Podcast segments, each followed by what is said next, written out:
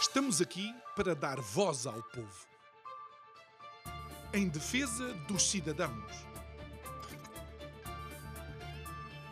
Pela dignidade humana. Todos temos deveres, mas também todos temos direitos. Será que existe justiça? Isto é o povo a falar.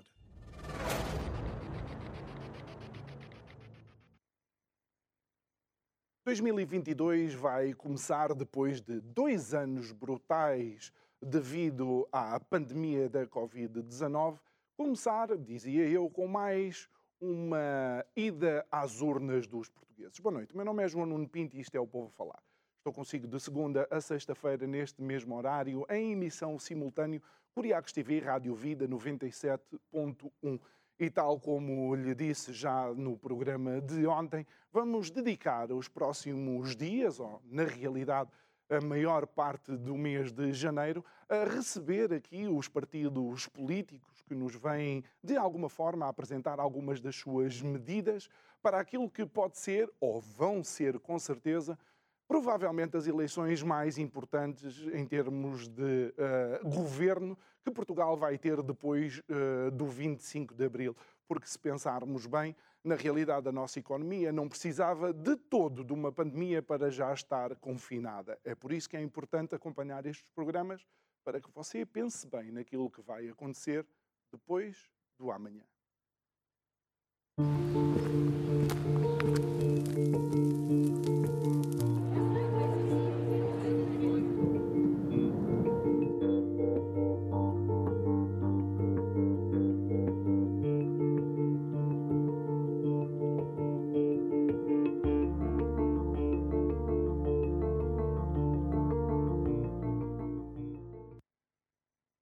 Sequência destes programas vamos hoje eh, receber o segundo partido que foi, e a verdade seja dita, o primeiro a agendar uma data connosco, que é o Iniciativa Liberal.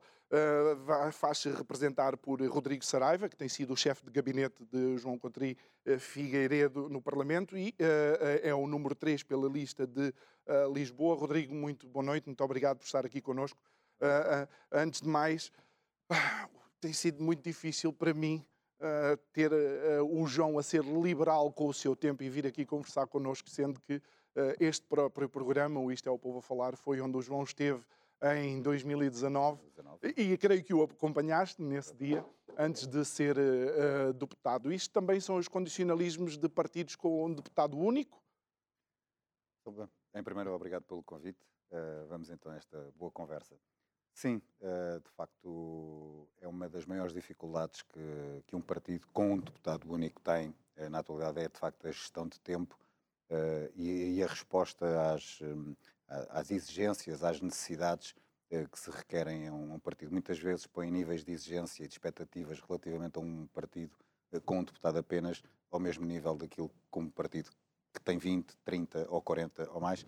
E, portanto, essa gestão de tempo é, de facto, uh, talvez a maior dificuldade que, que temos, mas fazemos um, um, um grande esforço, uh, até porque também queremos aqui esta, esta oportunidade. Uh, somos um partido que costuma dizer, e fazemos um pouco gala disso, sermos, um, antes de mais, um, partido de ideias e não um partido de pessoas, e, portanto, quase ser indiferente qual a pessoa que está aqui a representar essas boas ideias. e também gostamos de, de ir diversificando e de ir mostrando também novas caras, porque depois, obviamente, no final eh, as pessoas também gostam de sentir alguma. Eh, de se reverem nas pessoas que representam essas ideias e felizmente penso que depois das eleições dia 30 vão, os portugueses vão começar uhum. a conhecer eh, mais caras para além do, da do João. Muito bem. Rodrigo, relativamente àquilo que são as linhas, as grandes propostas, sei que para breve vai ser apresentado, portanto, o programa eleitoral. Uh, mas de facto uh, existem algumas vá, ondas que são navegadas constantemente pela iniciativa uh, liberal e uma delas passa por uma muito menor intervenção do Estado. não só na economia, mas em, em todos os campos. Em todos os campos. E, e isso é o, o verdadeiro liberalismo? O verdade... Isso acaba por ser o verdadeiro liberalismo a partir do momento que aquilo que é a gênese do liberalismo é o indivíduo, é a pessoa. portanto, e dar uh, as condições a que cada um de nós, cada uma das pessoas, uh, tenha, uh, tenha os mecanismos e o espaço de liberdade, obviamente, para tomar as suas decisões.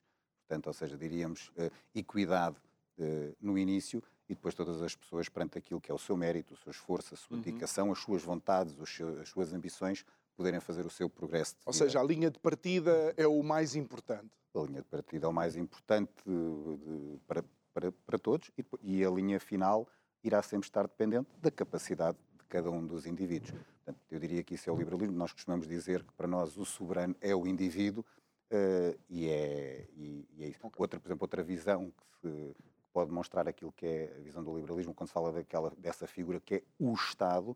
Quer dizer, o Estado não é mais do que a soma de todos estes indivíduos, é uma comunidade. Uh, e, portanto, nós valorizamos muito mais o indivíduo para que depois todos em conjunto constituem uma, uma comunidade, ou várias comunidades. Né? Temos desde a nossa comunidade, a da escola, do bairro, a nosso, da nossa área de trabalho, etc.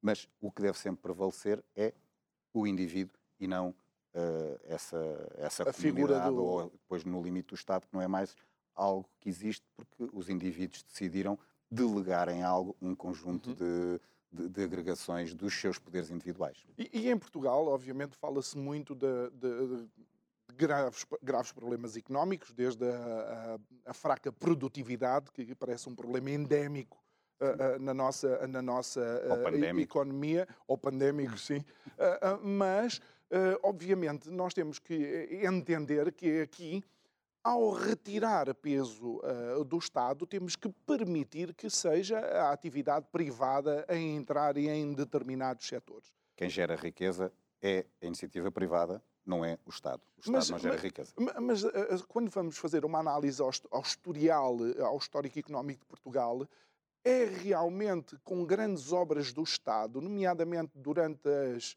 Uh, durante, creio que, Cavaco Silva, com a entrada, obviamente, da União Europeia, que houve um grande desenvolvimento económico. Isto são fases, são ondas. O que é que agora, neste pós-pandemia, devemos fazer e devemos esperar do Estado e da iniciativa privada? Na tua intervenção inicial deste, deste, deste programa, uh, disseste algo que, que é muito certo, que é Uh, portanto, com a questão da pandemia ficaram quase uh, a nu ou a cru um conjunto de falhas. Uh, não te referiste à questão da, da economia, ao estado da economia, mas ainda mais além. Portanto, ficaram a nu um conjunto de falhas, nomeadamente dos serviços, dos serviços públicos. Hum. Mas tu disseste e bem, ficaram a nu, porque esses problemas já existiam. Nós temos, aliás, felizmente é hoje, já está quase generalizado naquilo que é o, eh, as conversas eh, sobre, sobre política, sobre o estado da economia portuguesa, a questão de Portugal nos últimos 25 anos estar num estado de estagnação económica. Uh, fomos nós que trouxemos muito essa, essa questão e também a questão de estarmos a ser ultrapassados económica e socialmente por um conjunto de vastos países que entraram na União Europeia depois de nós, portanto eles ultrapassam-nos a uma grande velocidade e nós, como se costuma dizer em bom português, a ver navios. Um, mas mesmo os serviços públicos, a questão, por exemplo, do, do, do SNS, que é de facto um, um, uma das questões onde o Estado tem que estar uh, muito preocupado, uh, que é fornecer o acesso, o acesso à saúde. Uhum. E esses problemas já existiam antes da, antes da, antes da pandemia. E a pandemia veio, veio... Nós nos lembramos das listas de espera, não As é? listas de espera é um caso, é um caso crónico uh, e a economia estagnada. Portanto, com esta questão da, da... Não é a pandemia que veio que veio enfraquecer a, a economia. A, a nossa economia está mais enfraquecida porque já estava muito fragilizada. E, portanto, temos que, de uma vez por todas, e, por exemplo, esta questão agora dos fundos, fazendo esse paralelismo que fizeste com os tempos da entrada da União Europeia, dos governos de Cavaco Silva, onde veio, vieram muitos fundos europeus, eh, vem com a questão da pandemia também muitos fundos europeus. E penso que nós temos sido até os mais vocais uh, uh, a alertar para os cuidados que é preciso ter uh, em todas as crises há também oportunidades, também é uma frase feita porque é, porque é verdade. Portanto, temos que olhar então para essas oportunidades e como usar uh, esses recursos para, uh, não é para combater a pandemia, é para de uma vez, de uma vez por todas, pomos a nossa economia em condições a funcionar, a, em, em, crescimento. O João Coutinho Figueiredo tem dito, e, e, e, muito bem, que aquilo que nós deveríamos todos debater uh, nesta, nesta campanha não é só a Iniciativa Liberal, são todos os partidos, é como pôr Portugal a crescer. E não é só crescer economicamente, porque essa penso que começa a ser demasiado óbvia e visível para todos nós. É também crescer, e voltamos à questão do indivíduo, crescer socialmente no espaço de ambição, no espaço de, de liberdade, para que todos nós possamos empreender e fazer as nossas opções. E, e, de certeza que ao longo desta conversa iremos depois falar da questão da, da imigração, quer dizer, a imigração, que sempre, sempre fomos um país de fluxos migratórios mas, mas, infelizmente não é. Mas a imigração não tem sido por uma questão de opção, porque deve haver opção uh, de, de, imigração, de conhecer outras realidades, uh, livre circulação, isso deve ser, mas a imigração tem que ser opção. E a imigração tem sido, cronicamente em Portugal, uma obrigação. E é isso que temos que também tentar virar. Uhum. E, e, e, eh, relativamente a isto, e, e, indo para aquilo que é a intervenção do Estado na economia, algo que, que creio que vocês querem implementar é uma análise prévia custo-benefício para eh, os grandes investimentos do Estado, sendo que, por exemplo, quando olhamos para as PPPs rodoviárias e outras, uh, vemos autênticos buracos negros, sorvedores de, uh, de dinheiro. E isso não poderá também, de alguma forma, atrasar, às vezes, a velocidade a que a economia deve funcionar? Deixa-me pegar numa das coisas que, que referiste, que são a questão das PPPs. Uh, em Portugal temos dois grandes exemplos de PPPs, as rodoviárias e as da saúde. E de facto são dois casos bastante diferentes. Uh, as PPPs rodoviárias são bastante. A análise que todos fazemos e todas as pessoas sabem, e as análises do Tribunal de Contas, é bastante negativo. Foram, foram decisões ruinosas uh, para o dinheiro dos contribuintes. Não é para o dinheiro do Estado, é para o dinheiro dos contribuintes, porque não há dinheiro do Estado. O dinheiro é dos contribuintes, o dinheiro é nosso, não é? portanto, foram ruinosas para o dinheiro dos contribuintes. Na questão da saúde, as PPPs foram bons exemplos. Todas as análises feitas por, uh, por entidades independentes, desde o Tribunal de Contas, ao tal e a outras, demonstram, demonstram e demonstraram que as PPPs que existiram na saúde, uh, não só o, o serviço era melhor prestado, portanto havia melhor satisfação por parte dos utentes, como ainda poupavam uh, dinheiro ao Estado. E o que é que aconteceu com este, com este governo e com este arranjo chamado de geringonça? Foi acabarem com as PPPs, não renovarem com as PPPs. Portanto, no caso que era, que era positivo, e estava, demonstra, demonstra, de forma factualmente estava demonstrado que era positivo, acabaram com isso. E, e no caso que era ruinoso, pronto, e continua porque ainda ninguém encontrou a forma de o, de, o, de o, de o fazer. Pronto. Portanto, nas PPPs também não podemos demonizar uh, o, a forma das PPPs. Houve umas que são ruinosas e, portanto, tem que ser cuidado, ou seja, porque, porque quem, quem as negociou da parte do Estado em representação de todos nós negociou mal, na questão da saúde, que os resultados eram positivos, uh, acabou. Um, a análise do custo-benefício não é só nos grandes investimentos. Eu acho que a análise custo-benefício devia ser, uma, pelo menos para nós, para os liberais, é uma coisa óbvia em qualquer decisão que nós tomamos na vida, não só decisões económicas, mesmo decisões uh, pessoais, decisões sociais. Nós pensamos sempre uh, qual é o custo-benefício, não apenas financeiro, das decisões que vamos Mas tomar. Mas tu sabes que no Parlamento existem representantes uh, do povo uh, com contratos com grandes uh, escritórios de advogados que de manhã representam o povo a fazer determinadas leis e à tarde estão a representar aqueles que vão beneficiar dessas leis que não são o povo.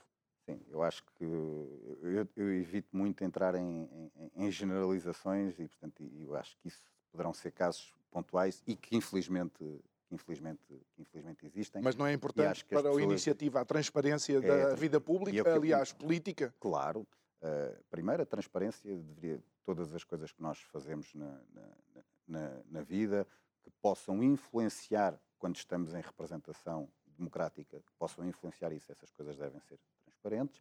Uh, e também não choca nada que uh, um, um, deputado devesse dar em exclusividade de, de funções. E esse problema, uh, esse problema coloca-se porque alguns não estão em, em, em, exclusividade de funções. Isto depois também varia para outra conversa, se os políticos são, são bem pagos, são mal pagos, mas não é uma sim, questão... Sim. Para o momento atual que vivemos em Portugal, não é de todo a, a questão. Nós que, conhecemos pobres honrados e ricos uh, bandidos. Portanto, sim, portanto, mas a seriedade e a transparência, sim, uh, sim tem que ser. E, e, sempre que alguém toma uma decisão ou está a fazer uma defesa, devemos. Claro. a transparência eh, pelo menos deve ser para que quando alguém está a defender uma coisa, nós pelo menos podemos saber porque é que ela está, porque é está vamos voltar, vamos voltar à saúde e, e, podemos transportar isto também um pouco para, para a educação. porque o Iniciativa Liberal fala sempre num sistema híbrido, não é? Onde a oferta, no fundo, é privada e pública e é o utente que deve escolher tanto na educação como na. Quase que deveria ser indiferente às pessoas, na educação e na saúde, quase que deveria ser indiferente quem é o titular da prestação de serviços. Não interessa. Interessa é que a pessoa tenha. tenha... Eu ir ali naquele dia. Escolher naquele dia. Não interessa se, o, no caso dos hospitais, hum. não interessa se o hospital é público, é privado, é social ou é cooperativo. O que interessa à pessoa é que sabe que está ali um hospital, é naquele que se sente melhor por proximidade, é naquele que se sente melhor porque conhece o médico e tem melhor confiança no médico, é naquele que já foi melhor tratado outra vez e, portanto, gosta de lá ir. É aquele hospital que a pessoa quer ir. Não interessa se o hospital é público, se é privado, se é social. Essa é, é essa, é essa a base do sistema que nós algumas, defendemos. Algumas questões podem se levantar muitas vezes em momentos uh, que são questões éticas e que são vistos noutros uh, países uh, onde existe esse nível de liberalismo nestas, nestas áreas, como por exemplo pessoas em que o seguro de saúde que têm por 500 dólares ou 500 euros não chega para aquela intervenção e a pessoa fica, de facto, Isso... qual é o papel do Estado na defesa desses cidadãos. Sim, com essa referência aos dólares, percebo que há uma referência aos Estados Unidos e não é, o, não é o sistema que nós defendemos. Uh, o sistema que nós defendemos é muito mais parecido com aquilo que se passa, por exemplo, na Holanda, na Alemanha e na maior parte dos, partidos, dos, países, dos países europeus, uh, que é um sistema que depois pode ser considerado uma espécie de, de, Existe um seguro de saúde ou vários seguros de saúde, mas o que é que existe aqui? O Estado uh, cumpre o seu papel de financiador. Portanto, garante o quê? Garante que há o acesso. Uh, e depois a pessoa uh, sabe que pode ir àquele hospital que quer. Mais uma vez, não interessa se, aquele, se o hospital é público ou se é uhum. privado, está dentro do sistema. Fala-se muito, fala muito do Serviço Nacional de Saúde. Aquilo que nós defendemos é que existe um Sistema Nacional de Saúde e, não interessa, e estão dentro desse sistema o quê? Hospitais públicos, hospitais privados, hospitais cooperativos, hospitais okay. sociais. Portanto, e a pessoa sabe que pode ir àquele hospital que está dentro do sistema, como vai hoje. E, portanto, e a pessoa não vai pagar mais uh, como paga hoje. Não. E existe. O, o, orçamento do sistema, do Serviço Nacional de Saúde é gigante uh, e é possível alocar esse orçamento com melhor gestão, como em tudo na vida, esse orçamento permite que as pessoas tenham uma livre escolha de poderem ir ao hospital eh, que querem. Uma pessoa que, que mora em Benfica, por exemplo, ou uma pessoa que mora aqui, em Lourdes, não é? Porque é que teria que ir a correr antigamente para o Santa Maria se tinha aqui o hospital privado? É, é essa a questão. Seja por proximidade... Pois tens, de conhecer a diferença entre o que era uh, o Beatriz Ângelo quando estava debaixo da alçada do privado e o que é agora. Pois, ouvi dizer que as pessoas de, de Louros, Odivelas, de Mafra, etc., estão muito, estão muito preocupadas com aquilo que pode acontecer ao Beatriz Ângelo por deixar de ter gestão privada. Já está, já está a acontecer, porque pouco a pouco a gestão privada já, eh, vai já está a vai, sair. Vai, infelizmente, infelizmente, vai acontecer aquilo que aconteceu em Braga. Porque passado, acabaram com a PPP em Braga, com a gestão privada em Braga, e o que é que aconteceu as notícias a seguir? O, os índices de satisfação dos utentes a baixar, listas de espera a aumentar, problemas a não serem resolvidos, profissionais insatisfeitos, porque quando se fala muito, e nós falamos muito, da melhoria do sistema de saúde e também do sistema de educação, fala-se em primeira instância, obviamente, para a melhor prestação e a melhor satisfação dos utentes, de cada um do, dos portugueses. Mas isto também vai resultar num dos melhores índices de satisfação dos profissionais, no caso dos profissionais, dos profissionais de saúde e dos profissionais de educação. Porque num sistema, em sistemas desses, os profissionais também vão querer uh, dar o melhor de si para ter mais utentes a procurarem-nos. E isto leva-nos o quê? Também é uma das propostas que, que fala depois do que vai estar no nosso programa, a questão da concorrência. Nós, quando pomos concorrência uh, em qualquer sistema, uh, o sistema acaba por beneficiar, porque começa a haver competição e a competição traz melhorias individuais ou das unidades. E até posso falar na questão da saúde, mesmo que mesmo no atual sistema, Serviço Nacional de Saúde, uh, só com unidades públicas, se fosse dado mais autonomia, uh, portanto, isto depois da para para a descentralização, mas fosse dado mais autonomia de gestão, de capacidade de decisão, uh, de recursos a cada uma das unidades públicas, elas iriam acabar por começar a concorrer entre si. E a concorrência iria trazer melhores resultados.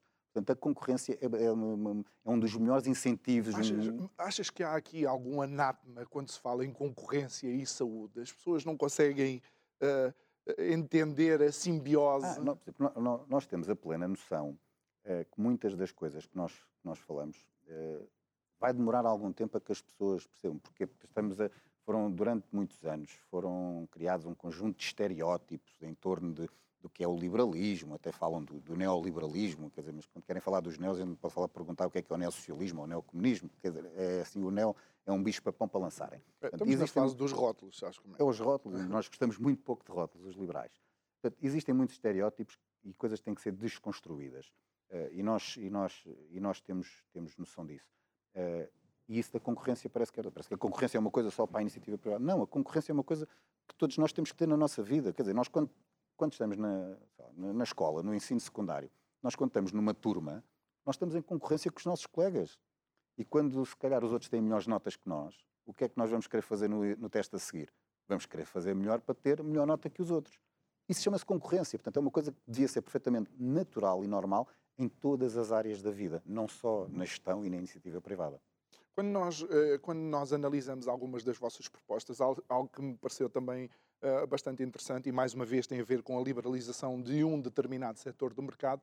Vocês falam dos uh, transportes e, entre os quais, para além do transporte ferroviário, que, que há uma aposta clara por parte da, da iniciativa liberal, falam também na um, facilitação da entrada de outros players no mercado, obviamente, no mercado dos transportes. A minha questão é, nem todas as carreiras são carreiras que dão lucro, mas todos os cidadãos necessitam transportes à sua disposição.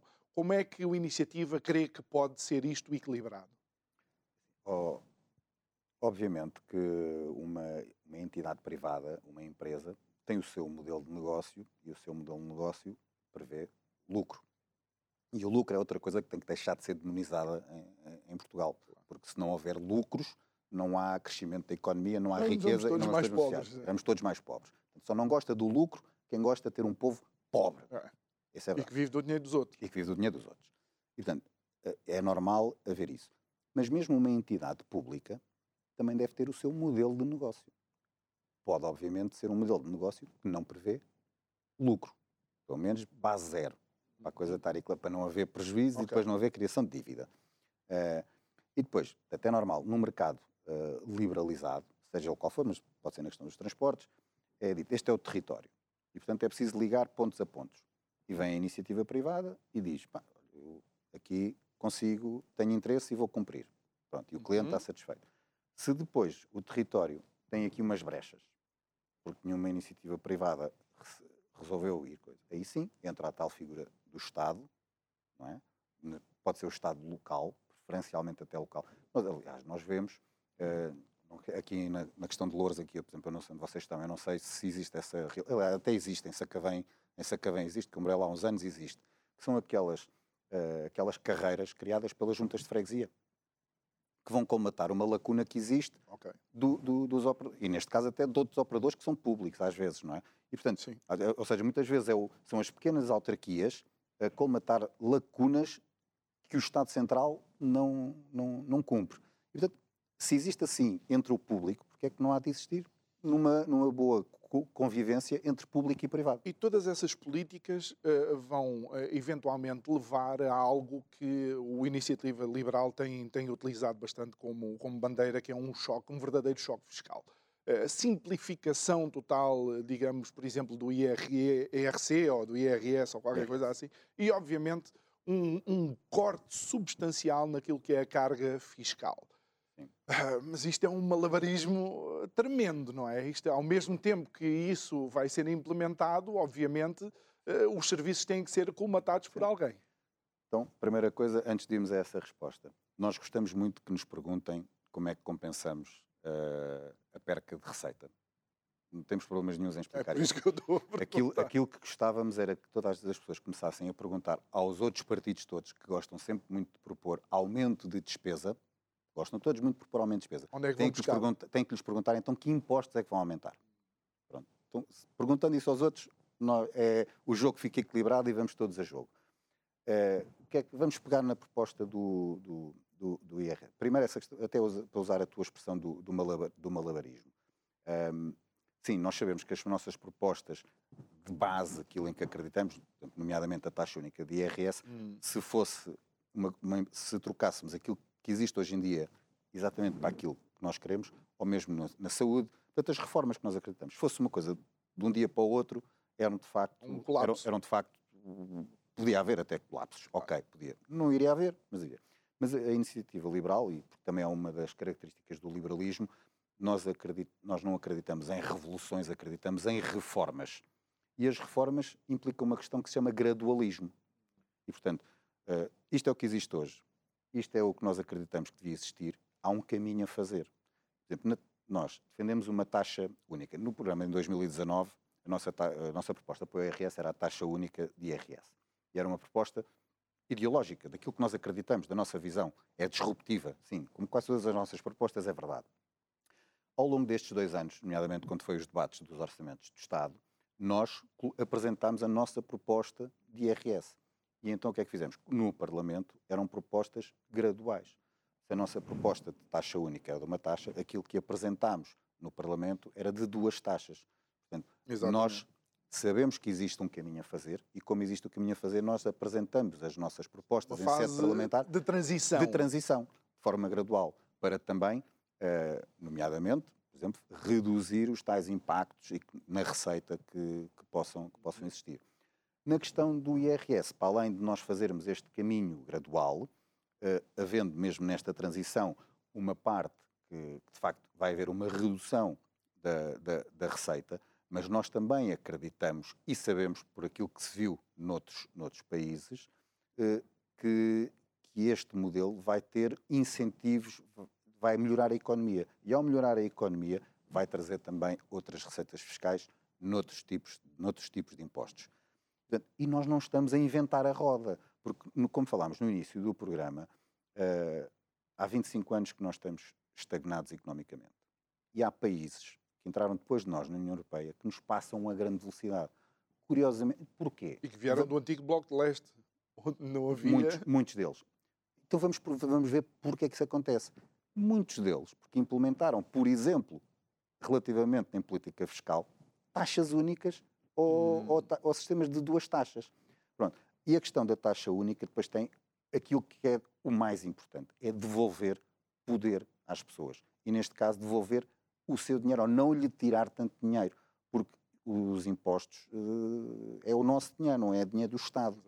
E, portanto, traz isso, põe mais dinheiro nas pessoas e traz também traz essa desoneração fiscal e traz também simplificação. E a simplificação depois também naquilo que é a relação do cidadão com a autoridade tributária, ou mesmo se fôssemos falar do IRC, no caso das empresas, são chamados custos de contexto, que também devem ser reduzidos e que também trará benefícios sociais e económicos. Uhum. E, e, e, significa que também iria agilizar uma área que normalmente é uma área que costuma trazer alguns, uh, vá, alguns problemas relativamente à relação entre as empresas uh, uh, e, e, o Estado, não é? E também as famílias, que é precisamente a relação com a autoridade tributária. Mas aqui leva-me a algo que nós não podemos ultrapassar. Portugal tem uma cultura de chico espertismo e realmente eh, os portugueses encontraram mil e uma maneiras para evitar pagar impostos.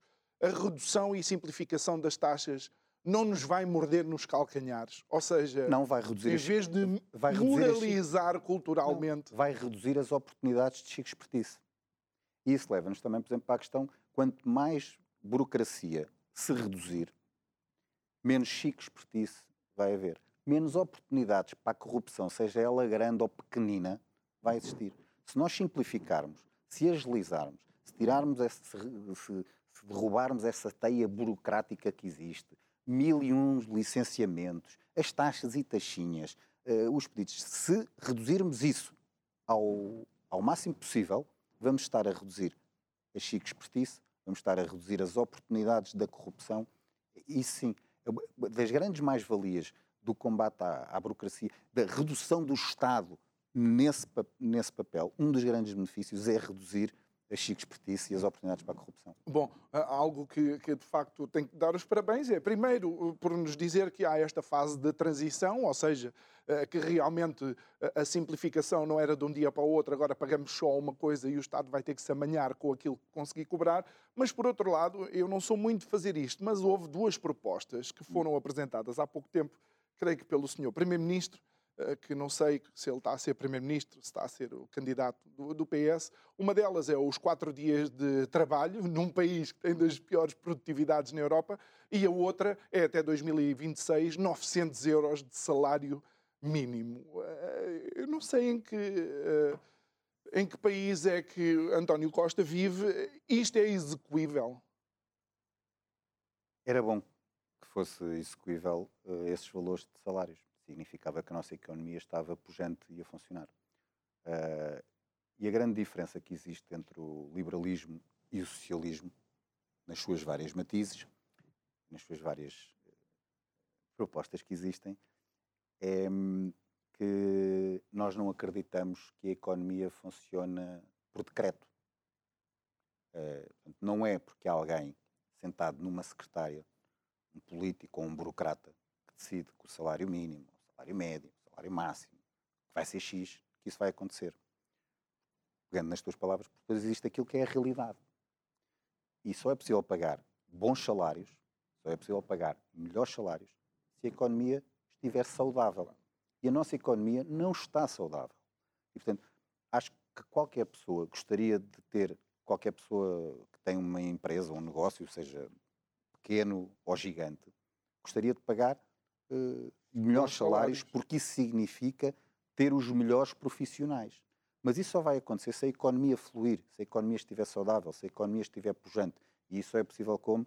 Com as propostas que nós já falámos, da redução e da simplificação fiscal, de retirar o Estado nos licenciamentos. No, no outro dia, uh, pronto, eu tenho, eu sou fumador, sou fumador, fumo aquele tabaco aquecido. No outro dia estava numa aldeia, aqui na altura do Natal, uh, e precisei de comprar tabaco e entrei num, num, num café e, e, e, vi que tinha a máquina de tabaco e olhei e só tinha o tabaco dito normal, não tinha o tabaco aquecido. E perguntei ao senhor, uh, não tem o tabaco aquecido e tal? E ele disse, é pá, não pá, para isso tem que ter mais uma licença e tem que pagar mais uma taxa. E eu, eu ele, sim, sim, sim, eu tenho uma licença e pago uma taxa para ter a máquina do tabaco e se precisar de vender o tabaco ao balcão é mais uma licença de Isto é um pequeno exemplo, isto é um pequeno exemplo Mas, de, de, Rodrigo, de como sabes, é que a economia não funciona. Tu sabes que há muitos anos uh, que a tabaqueira é uma grande galinha de ovos de ouro uh, na década de, do, no final impostos. da década de 80, Mas este exemplo... 80% uh, no início da década de 90, 80% do valor do maço de tabaco era imposto impostos. E isso, isso, vamos falar da gasolina também, da carga fiscal que existe, do peso fiscal que existe na gasolina e em tantas outras coisas. É isso, e o, e o João já disse, pá, gostava que numa legislatura ou em mais uns anos conseguíssemos pôr a carga fiscal com um peso de 28%, quando está quase nos 40%. Uh, e é isso que temos que, temos que fazer em vários, em, em vários campos. E apontar. Bom, algo que é importante falar uh, é de facto no sistema de pensões, nas reformas em Portugal, não só no valor das reformas, mas de onde é que o dinheiro das reformas uh, vem, sendo que uma das grandes preocupações e que todos os alarmes já deviam estar a, a, a, a soar tem a ver também com o decréscimo ou o aumento, digamos, o decréscimo da juventude, da, da, da idade eh, dos jovens a grande prevalência, uh, digamos, de, de, da terceira idade em, em Portugal.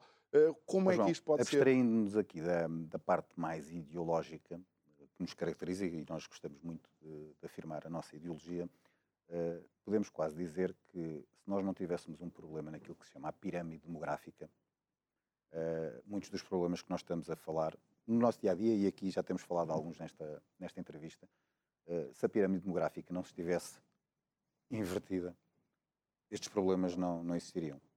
Uh, e esse é de facto talvez o, um dos grandes desafios que um dos grandes desafios que nós temos. E na questão da segurança social, ele é uh, particularmente grave. Os últimos estudos que foram apresentados, não os encomendados pelo Partido Socialista, estudos independentes, demonstram que o nosso sistema de segurança social pode não chegar capaz uh, a 2050. não chega. O que significa que aqueles, aqueles jovens que estão a entrar agora na sua, na sua, no, seu, no seu início de carreira profissional já não vão ter uh, pensões, uh, não vão ter reformas. Portanto, a gravidade uh, é esta. e, portanto, o que é que é preciso fazer? Penso que há dois caminhos. há o caminho, obviamente, de, de olharmos para, para a pirâmide demográfica. Isso passa quer pela questões relativamente com a natalidade. Por exemplo, a nossa proposta de, de IRS, a, a flat tax, nós, seja ela a gradual, a gradual ou, a, ou, ou, a, pura, como nós acreditamos, uh, ela cumpre a Constituição na questão da progressividade, porque tem uh, a isenção até cerca de 700 euros e depois dá isenções consoante os filhos uh, Portanto, essa proposta que nós temos de taxa única do IRS é também uma proposta, além da desonorização fiscal, da simplificação, é também uma proposta de aumento natalidade. da natalidade. Portanto, a natalidade resolve-se também, às vezes, pela fiscalidade. Às vezes não, muitas vezes. Voltando a, à conversa que estamos tendo. Resolve-se pela natalidade e resolve-se também pela questão de uma boa política de, de imigração. De nós sermos um país interessante para que pessoas de outras nacionalidades queiram vir para cá. E não acontecer como há muitos, se calhar, vêm e depois querem fugir logo para outros que têm melhores condições de hum. vida. Portanto, esta é uma forma de resolver, é olharmos para a natalidade e olharmos para as políticas de, de imigração para trazer mais pessoas para contribuir eh, para todo para o sistema no seu todo. E o outro passa por, de facto, mudar, mudar o sistema. O que é que acontece hoje em dia de forma simplificada. Nós trabalhamos e aquela parte que vai para a Segurança Social vai para um bolo para pagar as pensões e as reformas que estão neste momento a acontecer. Se o sistema rebentar, significa que nós andamos, quando chegar à nossa altura de recebermos pensões e reformas, nós vamos receber. E, portanto, andamos a, a contribuir para algo que não era para nós. O que nós acreditamos e que defendemos, tal como existe em outros países, não estamos a inventar a roda, nós, como costumamos dizer, o liberalismo funciona não é uma utopia. As propostas que nós pomos normalmente já foram colocadas em prática em outros sítios, portanto funciona. E aquilo que acreditamos é um sistema onde que há uma base em que nós contribuímos para esse bolo, portanto também chamam, vamos chamar uma base de responsabilidade social, de contribuir para a nossa comunidade, e depois há outra parte que se chama uma parte de capitalização, que é uma parte onde nós pomos, e essa de facto é para nós apenas. É? Aliás, muitos de nós e, muitos dos nossos familiares depois têm também os seus PPRs, não é? É um pouco isso, garante, garantir a sua parte da, da reforma. Tem uma, parte, uma parte de contribuição para a comunidade e tem outra parte para, para si. Mas quando vemos, os, quando vemos o governo a, a dar um forte uh, uh, foco no salário mínimo, ou seja, aumentar o salário mínimo e a colocar o salário mínimo cada vez mais próximo salário do salário médio, médio, é grave. quer é dizer, grave. é porque, inclusive, é numa das vossas propostas, é até 700 euros não é taxável. Não é? Do IRS? no IRS. Portanto, nós, nós estamos a ver aqui uma perpetuação, vá, uh, de não criação de riqueza antes de dilapidar Sim, uma das coisas que, uma das coisas que nos difere muito de, de partidos, partidos como, como o Bloco de Esquerda, que estão sempre, estão sempre a, atacar, a atacar os ricos, a atacar quem criou riqueza, nós queremos é acabar com a pobreza. Nós queremos que as pessoas possam ter, possam subir na vida pelo esforço do seu trabalho. Achas que este, este sistema, não digo permeia, mas é facilitador da pobreza? O socialismo, nas suas várias uh, valências, um bocadinho mais democráticas ou as muito autoritárias, uh, e sobretudo as mais autoritárias, historicamente aquilo que se demonstra, se olharmos para o, para o mundo inteiro e para a história inteira, só criou pobreza. E, e é uma pobreza uh, conveniente para, para, para os políticos socialistas, porque sob a pobreza depois conseguem dizer que estão a dar a mão, mas estão a dar a mão, estão a perpetuar a pobreza. Portanto, esta é a grande diferença do liberalismo uh, para, para o socialismo. O socialismo gosta de perpetuar a pobreza, o liberalismo quer acabar com a pobreza. Uma, uma outra área onde, obviamente, uh, vocês dão algum foco tem a ver com a habitação e mais uma vez as licenças que são necessárias, vocês falam na necessidade de facilitar, uh, obviamente, a, a, construção, não é, neste mercado, a necessidade, necessidade, necessidade perdão, de facilitar também aquilo que seja um mercado de uh, aluguer. Uh, Mas, por outro lado, aquilo que nós vamos vendo também é um pouco a intervenção de alguns fundos abutre quase, que depois acabam por gentrificar a cidade e, e, e, transformar a cidade. Eu vivi em Barcelona e Barcelona teve que pôr um travão a essas políticas eh, sendo que chegou a um ponto em que eles decidiram bem, o mercado ajuda, mas o mercado não é resposta eh, para tudo. Isso também é uma, assim, uma, uma, uma, visão de que, de facto, parece, parece que há, quem tem essa visão muito do ah, o problema da gentrificação e os centros das cidades, depois vão para fora, não sei o quê, parece que tem uma, uma, uma visão, um objetivo de vida que quer pôr toda a população a morar no centro de uma capital do país. E isso é o primeiro passo para não haver depois a coesão territorial. Portanto, nós temos que decidir de uma vez por todas se queremos, no nosso espaço de território, existir coesão territorial ou queremos tudo centrificado num, hum. num sítio. Portanto, as pessoas têm que ter, obviamente, liberdade de escolha e, de repente, toda uma população diz assim: não, nós queremos todos morar no centro da cidade. Ok, é a tua liberdade. E depois é possível. Não, não é possível. É um problema de física onde, onde só cabe um, não cabem dois ou três. Mas, Rodrigo... Portanto, não, mas não pode, não pode ser criado um anátema, uh, de repente vamos nos situar aqui à zona de Lisboa, não pode ser criado um anátema uh, que é mau uh, uma pessoa querer ir morar para Lourdes, para Odivelas, para Sintra, para a Margem Sul. Não, não pode ser todo. um anátema. Mas aquilo que eu estou a dizer é que uma cidade como Barcelona, que é uma cidade que é concorrente a Lisboa em termos de turismo, numa entrevista que eu tive com o alcalde de Barcelona... a atual? A atual, que não sei se é a atual. A, a, a decisão. É, é, um, é, um, susto, não é? Okay. é separa-nos um, separa um, um, não, não, mundo. Mas, mas achei eh, lógico. Ela disse: nós tivemos que travar algumas destas políticas, porque agora até o turista, quando vinha a Barcelona, já não se sentia propriamente em Barcelona. Portanto, nós. Eh, a questão é: será que o mercado é o dogma? O mercado dá todas as respostas? Temos que assumir isto? É essa a posição liberal? Os mercados, sejam eles os privados, a mão invisível, ou mercados de monopólios, eh, sejam eles públicos ou privados, nenhum deles é perfeito. E os liberais têm esta coisa também boa de acreditar eh, nas imperfeições da natureza humana. Porque se de repente tudo é perfeito, nada mais há para melhorar. E, portanto, as imperfeições, tal como a concorrência, são estímulos e são incentivos a que se melhore. Não há problema nenhum nisso. De facto, mas voltando à questão da habitação, a habitação tem tido um problema daquilo que se costuma vulgarizar, os economistas melhor falam sobre isso, da oferta e da, da procura. E, portanto, quanto mais, uh, se existe muita procura, então tem que haver mais oferta. Pode haver, obviamente, uh, depois a questão que é, a oferta tem que ser diversificada. Claro. Tem que haver segmentação normal do mercado. É? Segmentação. É? E tem que haver estímulos uhum. a, essa, a, essa, a essa diversificação da, da, oferta. E uma autarquia como a de Lisboa, por exemplo, que é o, o caso que estávamos a falar, já que tem tanto património, deve colocar esse património nessa tal, Sim, é nessa tal oferta. Propostas. Nessa tal oferta. E, se e, e colocando os privados a dinamizar essa oferta.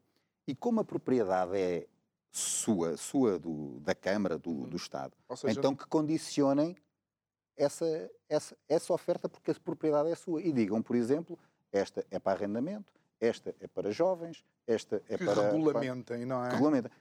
Mas depois aquilo que é a propriedade privada, sim, deixa o mercado funcionar, porque a pessoa que vai fazer aquele investimento é que sabe onde é que quer ir buscar o seu retorno. E aí, portanto, ou seja, licenciamento simplificado, uh, permitir que o, que o privado funcione uh, no, no, mercado, levando a oferta uh, para o tipo de habitação que assim deseja, porque quer ter o seu retorno, e naquilo que é a sua propriedade, solte-a no mercado para aquilo que acredita que faz falta. Uhum. Mas, mais uma vez, muitas vezes uh, haverá situações, especialmente num país como Portugal, uh, que provavelmente o cidadão normal pode não ter possibilidade de adquirir aquele tipo de imóvel mas aí o Estado não teria oh. alguma responsabilidade em permitir... Não, eu digo-te já, o sítio que eu mais gostava de viver, que é a minha zona de, de, eleição em Lisboa, é em Belém, ali entre Belém e Pedrosos. Adorava. É o meu sonho de vida morar ali. Eu não consigo. não tenho posses para isso. E é o quê? Vou, ter, vou pedir ao Estado a dizer, pá, desculpa lá, eu quero morar ali em Belém, ao pé do, ao pé do Careca. Algumas, ao pé do Careca, embaixadas. E, e, o Estado tem que... Não, não tem. Tens eu, eu, eu moro. embaixadas para sair de lá, não, não é? eu, eu, eu, fiz uma alteração, como disse, morei, morei em Sacavém e agora resolvi voltar ali para, para as minhas zonas, que é para o Conselho de Oeiras. E demorei um pouco, e demorei a encontrar uh, aquilo que queria. Hum. Porque tinha um orçamento, tinha as minhas condições. E, portanto, não, e não é o Estado que me vai dizer só porque eu quero morar em Belém, ao pé do estádio do Belenenses, o Estado não tem que garantir isso, não tem. Eu tenho que, eu tenho que, uh, eu tenho que garantir, uh, tenho que me esforçar, tenho que trabalhar para ter uhum. as posses, para ter esse meu sonho, essa minha ambição. A responsabilidade do Estado nesse meu sonho e nessa minha ambição é uh, reduzir os impostos e sair da frente e facilitar a minha vida. E depois a responsabilidade é minha. É minha. Eu tenho que me esforçar e tem que, tem que ter o mérito de ter uh, melhores, de almejar melhores salários, receber melhor, para poder ter as minhas poupanças, para poder depois, sim, alcançar esse meu sonho. Nós Mas para isso chegar... o Estado tem que sair da frente também. Para não atrapalhar, estamos a chegar aos últimos minutos. Algo que é importante em Portugal é também o papel dos reguladores. Deixa-me dar-te alguns nomes uh, polémicos. Uh, Kenneth Lay da Enron, Bernie Ebbers da WorldCom, o Mark Urde da HP, uh, o, o, Martin Winterkorn da Volkswagen ou mesmo o Carlos Gorsch da, uh, da Nissan, uh, foram todos CEOs, eram todos capas de grandes revistas económicas e todos eles acabaram em desgraça, alguns deles inclusive presos. são os empresários os novos deuses da, das sociedades bem, nacionais? E qual o papel do Estado em parar deuses, este tipo de atividades? Deuses não sei, sei que, como eu já disse, aquilo que nós acreditamos é que o soberano uh, é o indivíduo. O indivíduo que não é perfeito e que tem as suas imperfeições.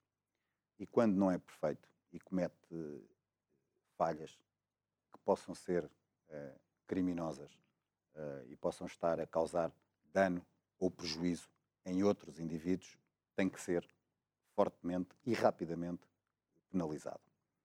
E aí entra a função do papel do Estado, do papel do Estado, seja no campo da justiça, numa justiça célere, ágil e a funcionar independentemente de quem está a enfrentar, e o papel do Estado, que é um papel regulador. Há muito a melhorar no papel regulador do, em Portugal. Em alguns setores é o Estado ser, de facto, apenas regulador e não ser regulador e prestador. E depois há outras áreas onde os reguladores, mesmo com falhas, são reguladores e têm, têm, têm que se funcionar, mas é preciso melhorar. Mas felizmente temos bons exemplos de. Temos, por exemplo, vou dar um mau exemplo de um regulador a funcionar e um bom exemplo de um regulador a funcionar em Portugal. A Anacom, penso que tem sido um péssimo exemplo. A questão agora do, do 5G Sim. é um desastre atrás de desastre, eh, porque apanhou-se ali alguém que, que acha que, que, que, ele é a Anacom, parece-me que é isso. E depois temos um bom exemplo de regulação uh, na autoridade da concorrência e que tem sido, e que tem sido muito dura hum. uh, com, com, os fortes, é como, como, como também tem que ser. Eh, nós estamos a chegar mesmo já uh, perto do último minuto. Uh, algo que preocupa muitos partidos é realmente a possibilidade de, na data das eleições, cerca de 600 mil portugueses possam estar em isolamento. Isto é um perigo para a nossa democracia ou para os resultados destas eleições?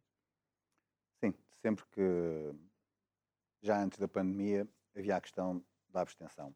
Uh, e, portanto, sempre que, que, um, que um eleitor, neste caso um português, um português, um eleitor, um eleitor, um eleitor em Portugal, porque temos eh, pessoas que não são uh, portuguesas a votar, felizmente, porque residem cá, mas sempre que um eleitor uh, fica incapacitado de votar por questões logísticas e operacionais, uh, todos nos devemos preocupar. Já, isto já era uma verdade uh, com questões nas eleições normais antes da pandemia, porque as questões do, do voto antecipado, o voto dos imigrantes, voto dos imigrantes porque, porque é, que, é, que, era uma vergonha. E a questão agora da, da pandemia, de é facto, importante é muito uma decisão. É preciso uma decisão. O Ministério da Administração obrigado. Interna, a Comissão Nacional de Eleições decidirem, porque todas e as pessoas têm Muito obrigado a si que nos acompanhou neste programa. Até amanhã.